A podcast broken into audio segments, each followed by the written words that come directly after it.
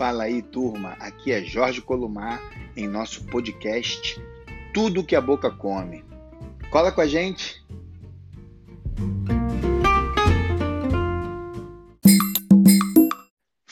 Fala, turma. Aqui Jorge Columar em mais um podcast do canal Tudo que a Boca Come. Hoje a gente está com uma pessoa incrível, um mestre de capoeira de São Paulo, mestre Adelmo, que faz um trabalho interessantíssimo como educador, educador infantil e um divulgador da cultura da capoeira. Fala, mestre Adelmo. Boa tarde, grande amigo mestre Columar. Boa tarde, pessoal. Satisfação ter aqui com os senhores. Beleza, mestre. Fala pra gente, mestre, como é que começa a sua história com a capoeira? Ô, meu querido, primeiramente agradeço mais uma vez. É, moleque de rua jogando com a bola, né?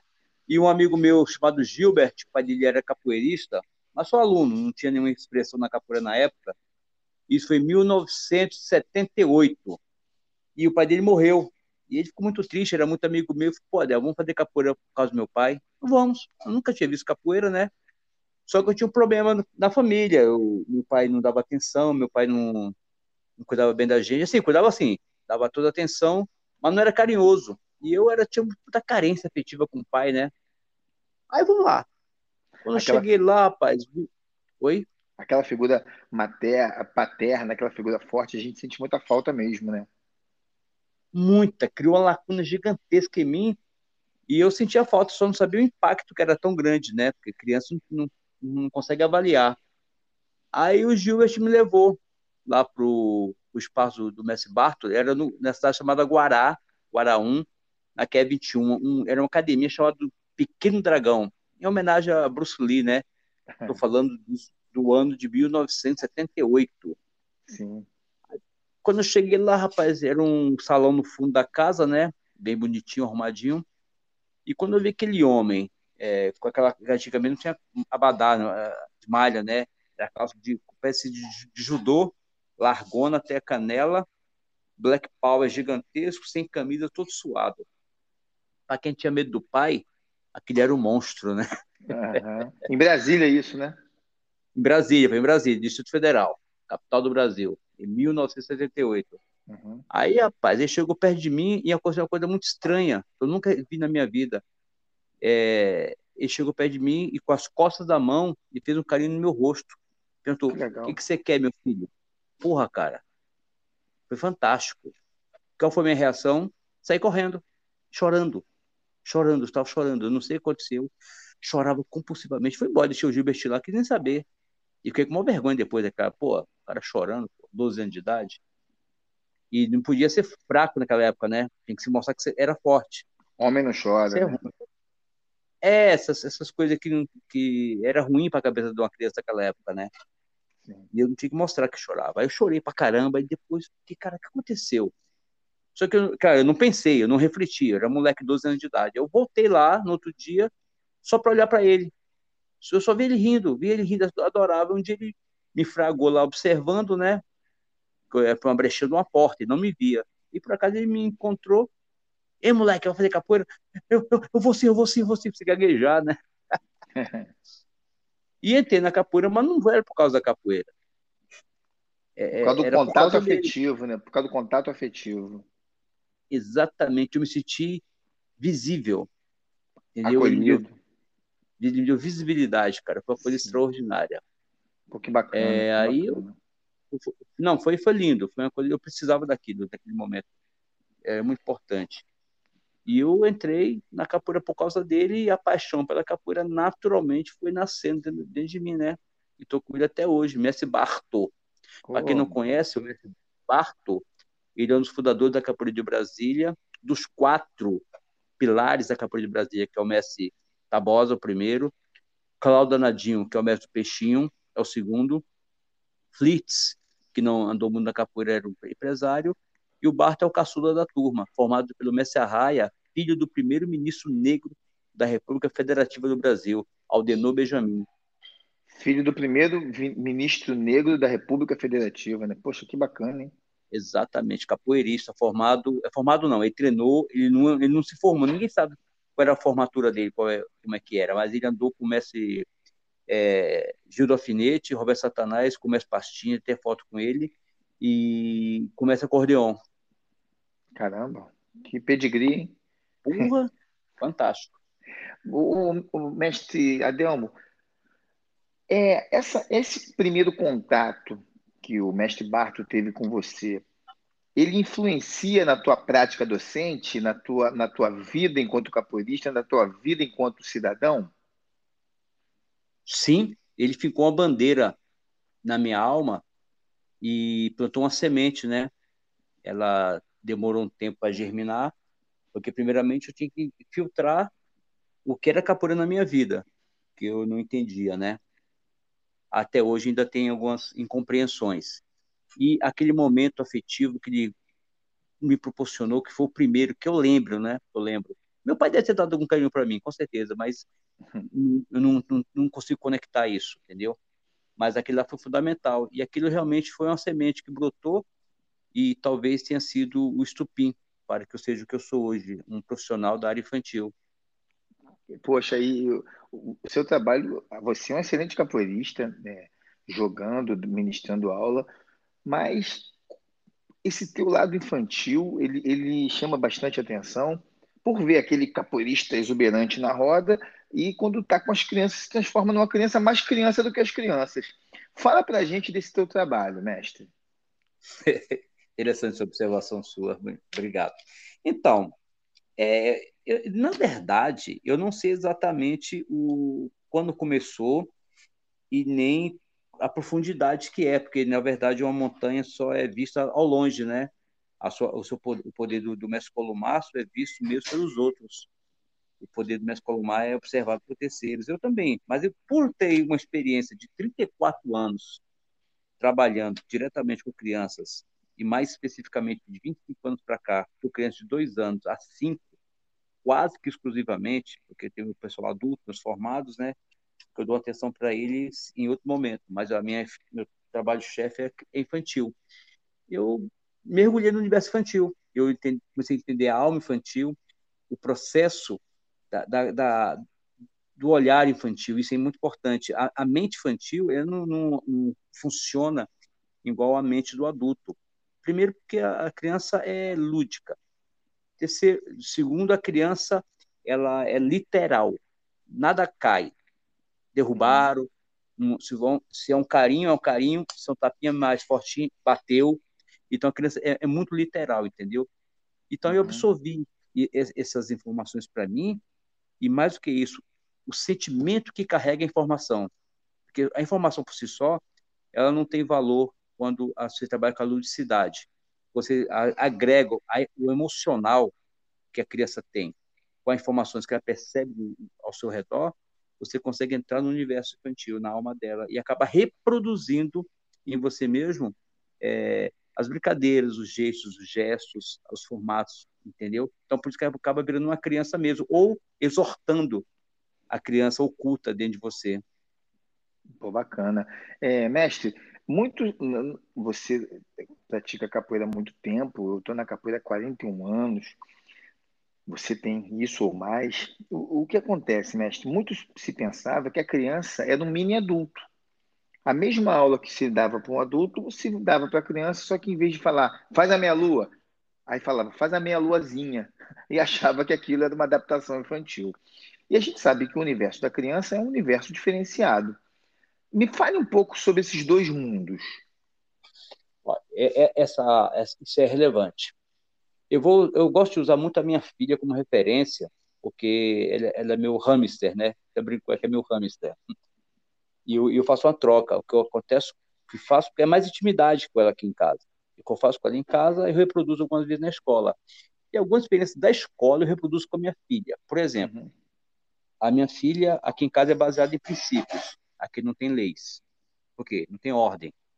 Tem que fazer isso, isso e aquilo. Princípios são é, motivações internas que para que a pessoa ande numa direção específica para o bem sui e de terceiros. Ponto final. Ordem não. É horário, é isso, é aquilo. Aqui em casa não tem isso. Então, os princípios deixam a vida mais leve. Uhum. E eu estou fazendo com que, que ela tenha a, a infância na alma dela e na mente dela o maior tempo possível. Isso vai agregar o quê? Vai agregar qualidade emocional nela, entende? Bem, se eu olhar para uma criança, um aluno seu de capoeira, ele realmente não é um mini adulto, ele é um universo único, exclusivo, entendeu? E sem comparação. Eu ensino para as crianças o seguinte, e elas acabam entendendo mesmo, você tem um valor único. Por quê? Porque você é única. Não existe cópia sua. Se você tem um valor único, entendeu? É, você tem um valor eterno. Então, é, é, parece muito filosofal isso, mas a criança entende. Tanto é que a criança chegou a uma época e falou assim: professor, titio, é, isso é verdade. Criança de 3 a 4 anos de idade produzindo as reflexões. Bacana. Por que é verdade isso? Isso foi interessante. Porque se todo mundo fosse igual, quando eu saí da escola, o meu pai pegar, meu pai não sabia quem era eu, porque todo mundo igual. Eu falei, olha só que interessante, criança. É. Aí o outro é fantástico. E o, e o outro levantou a mãozinha e disse: É verdade, professor, porque imagina, sai todo mundo da escola para pegar os seus pais, para pegar a gente, ser todo mundo igual e eu não sabia que era meu pai. É que fabuloso. Fantástico. Entendeu? Aí o é, que, que, eu faço? Aí o que, que, eu faço? Fantástico. Aí o que, que eu faço? Eu, eu pego a criança, eu também trabalho a sua individualidade. Então, o lúdico, na verdade, é uma abertura na, no universo infantil. É a porta que eu consigo entrar na casa dele. Onde é essa casa? A alma da criança, a mente da criança, o olhar infantil. Então, eu tento realmente trazer a criança sempre de volta para o trabalho da capoeira de uma forma indireta. O que, que significa isso, mestre Colomar? Eu não ensino capoeira para a criança. Primeiro, eu entro no universo dela, conquisto a confiança dela, conquisto o amor dela, ela envia em mim uma pessoa que ela pode confiar em todos os sentidos, aí eu vou pincelando, através de brincadeiras, brincadeiras da ludicidade, os elementos da capoeira. Então, indiretamente, ela não está, ela, ela indiretamente está fazendo, fazendo capoeira, diretamente ela está se divertindo, entendeu? Não estou agredindo a infância dela. É esse método que eu faço. Fantástico. Isso serve para os adultos também, né? Conquistar a confiança. Né? Isso é fantástico. Mestre Adelmo, você está falando e seduzindo, nos, nos convidando para esse mundo infantil. Fala um pouco sobre a sua intervenção e seus produtos. Você tem livros, ministra cursos. Fala um pouco sobre esse trabalho. Bem, isso tem a ver com o método. Excelente pergunta, mestre. Veja só, é, como é que eu vou fazer com que uma criança entenda, por exemplo, aquela música do, do Mestre Tony Vargas, que fala sobre certa vez perguntar a sua pastinha. Você sabe uhum. que é uma uhum. música muito complexa, com vários elementos, muito grande. Então, um adulto, para aprender aquela música ali, leva um tempo para poder decorar, escutar o mestre cantando, as pessoas cantando e. E não é só decorar, às vezes eu, eu me ouço naquela aquela cantiga, né? Eu, quando ouço essa cantiga, cada dia que eu ouço, dependendo do meu estado de espírito, eu entendo aqueles, aquelas frases, aqueles versos de uma maneira. Ela é altamente filosofal. Totalmente, dá mil percepções, mil feedbacks também. Então, é, é como você falou, depende do seu estado de espírito. Se você cantar e respeitar ela, você vai mestre, ter assim. Mestre Adelmo, acho que só para o pessoal que está ouvindo né, o, o, nosso podcast interagir, de repente canta uma, uma parte dessa cantiga. Se você, se você preferir, eu canto, mas eu queria ouvir. Um, um, só não precisa cantar toda, não, só uma parte para o pessoal saber de que música a gente está falando. É, tomara que todos já conheçam essa música. Né? Eu não sou bom cantador, não, vamos arranhar. É, porque a música que é fundamental para a capoeira. Certa vez, perguntaram a seu pastinha o que era a capoeira, e ele, mestre velho e respeitado, ficou um tempo calado, revirando a sua alma. Depois respondeu com calma, na forma de ladainha, capoeira, e vai embora.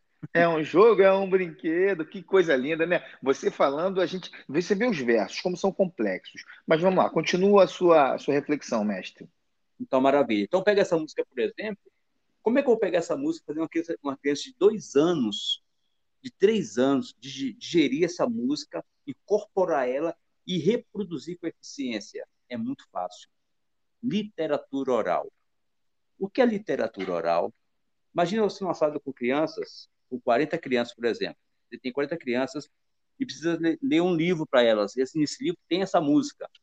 Se você começar a ler o livro para as crianças, em, um, em 30 segundos, não tem nenhum olhando para você. Estão brincando um com a outra. Então, não tem condição de você fazer isso nessa temática. Então, o que eu faço?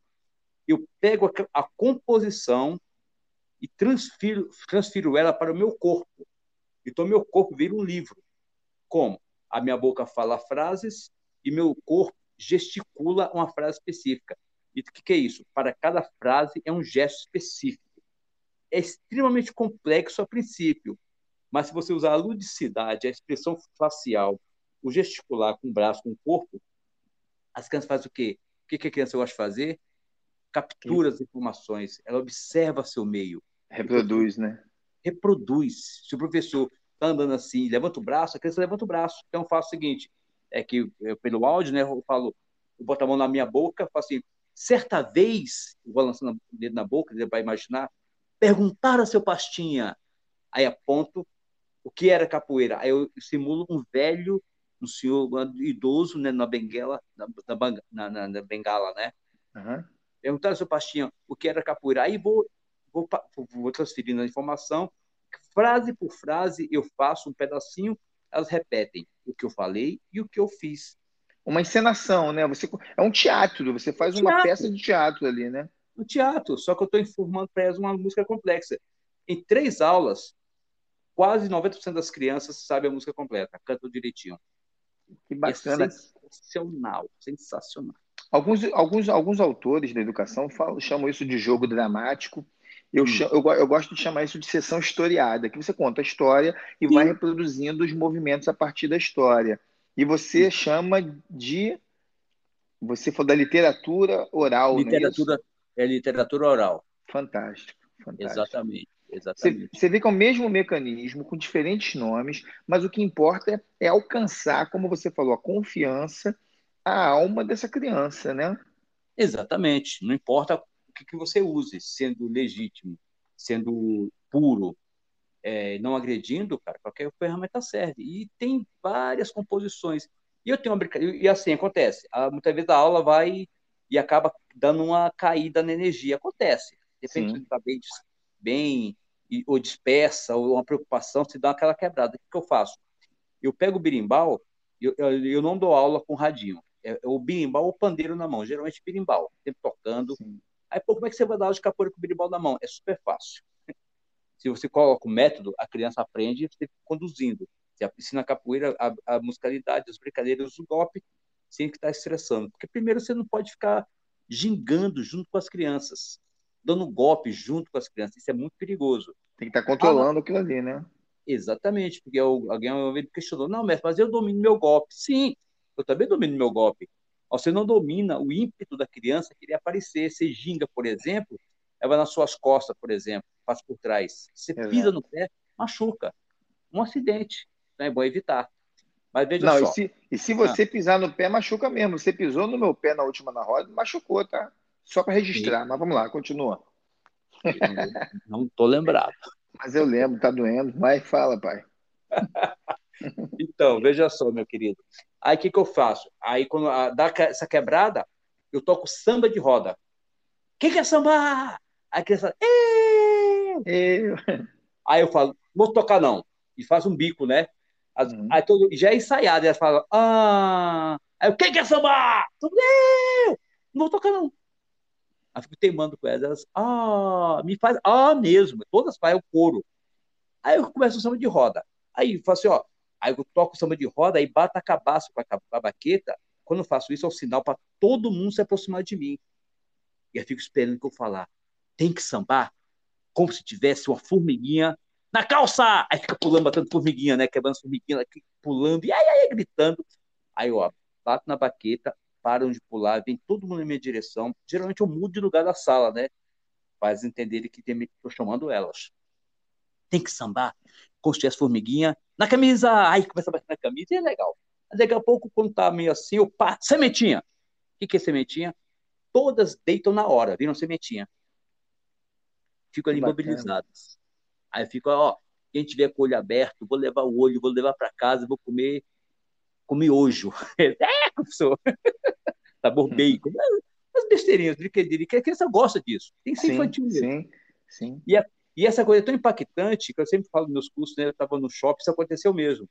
Com minha esposa, e foi, alguma coisa com minha filhinha, já tem bastante anos isso. E uma menininha me viu, estava com o pai, né? Estava bonitinha de vestidinho, coisa mais linda.